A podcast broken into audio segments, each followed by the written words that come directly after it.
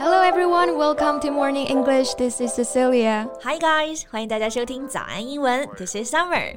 Summer, can I ask you something? 呀、你爸妈有没有劝过你考公务员啊？有哎， 哎，有没有劝过你去学校当老师啊？有哎。啊、a r e all the parents the same？我严重怀疑啊，全中国的父母是不是都背了同一套话术啊？怎么了？你又被你爸妈教育了？哎，我妈逮着机会呢，就抓着我一顿输出啊，那叫一个苦口婆心、语重心长、恩威并施啊！我感觉我就是个死不回头的浪子。I know that feel, girl. Though I think that's understandable. 家长嘛，就总是想着孩子能找一份安稳又体面的工作，尤其是女孩子。They just can't stop worrying for you. 哎，不过我跟你说啊，我发现了一招特别好用。Yesterday, when my mom started her speech again, I used it and it worked beautifully. 哇哦，那我要好好向你取取经了。So, dear listeners, if you share the same little trouble with us，如果大家也有同样的困扰，要注意听喽。 在节目的开始，给大家送一个福利，今天给大家限量送出十个我们早安英文王牌会员课程的七天免费体验权限，两千多节早安英文会员课程以及每天一场的中外教直播课，通通可以无限畅听。体验链接放在我们本期节目的 show notes 里面了，请大家自行领取，先到先得。Alright, stop keep us in suspense. What's your secret weapon? 哎，你不让我卖关子，我还就偏要卖下关子啊！大家都知不知道卖关子我们要怎么说呀？就是刚刚 Summer 说的这个短语，keep somebody in suspense。 Right, suspense 就是悬念的意思，让某人一直保持在悬念当中，就是我们说的卖关子。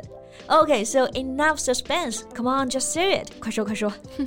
All right, what I did was just sending this article to my mom, and she never brought it up afterwards. Here, I sent you the link.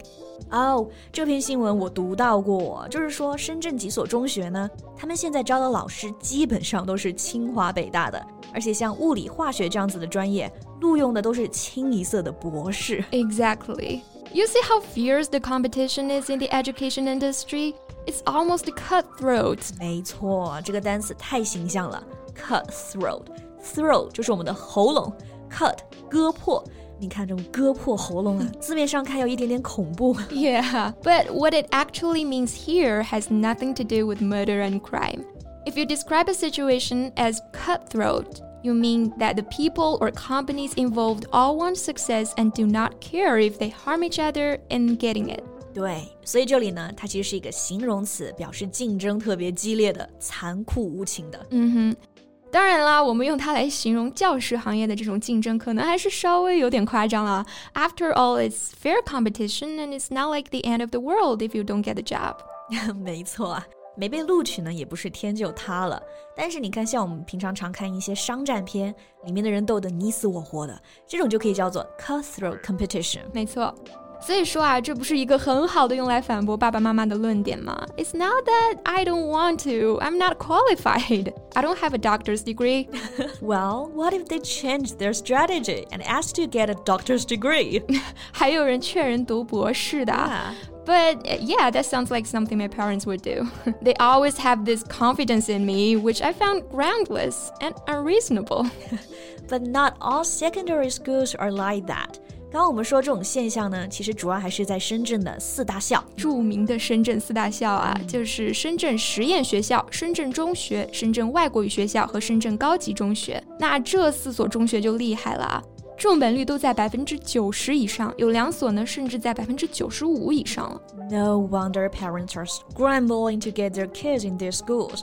It's like once you're in their schools, you're on the threshold of top universities. Exactly，这里用了一个短语 on the threshold of something。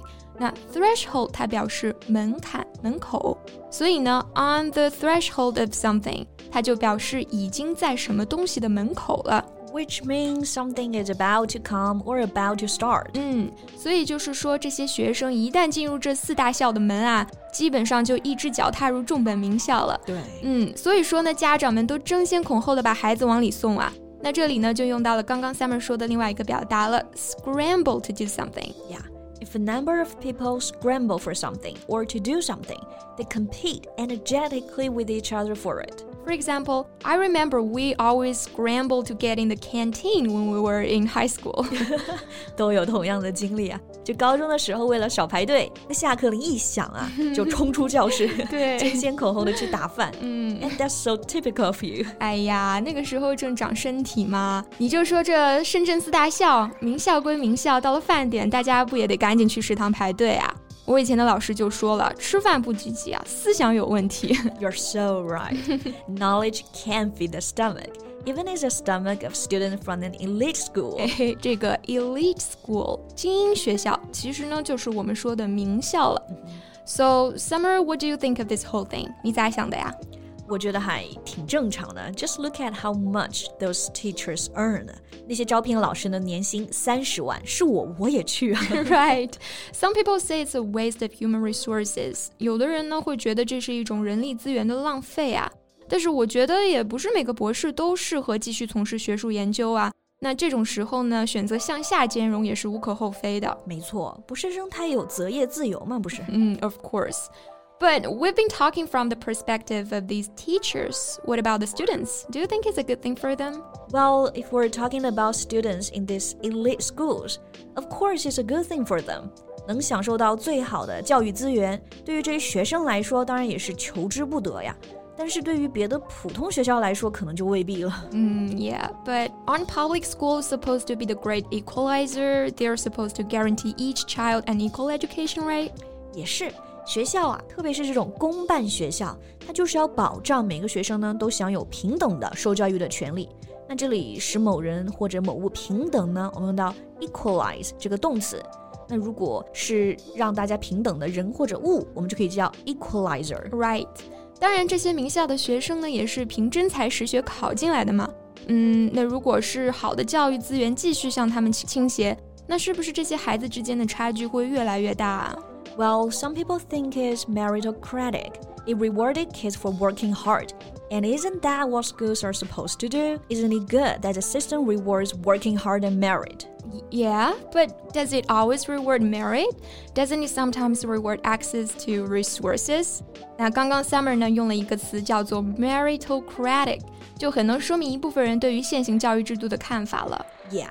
So, a meritocratic society or social system gives people status or rewards because of what they achieve rather than because of their wealth or social position. 嗯，我们可以把它理解为精英化的、择优的。那说白了呢，就是注重人的才干，而不是他的社会地位或者财富。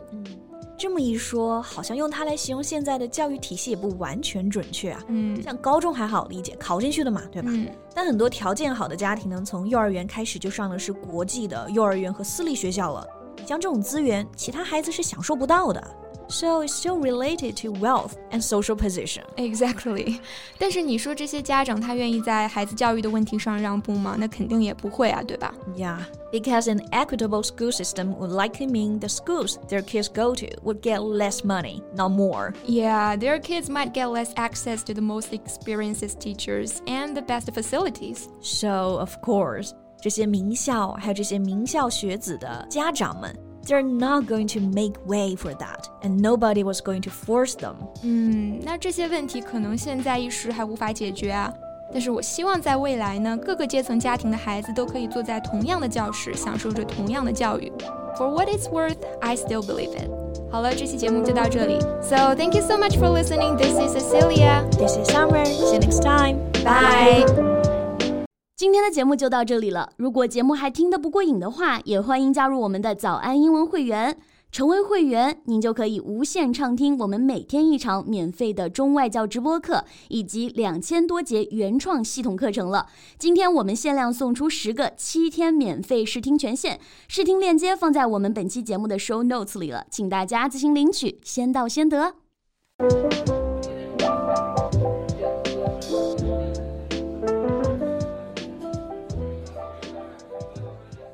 This podcast is from Morning English. 学口语就来早安英文。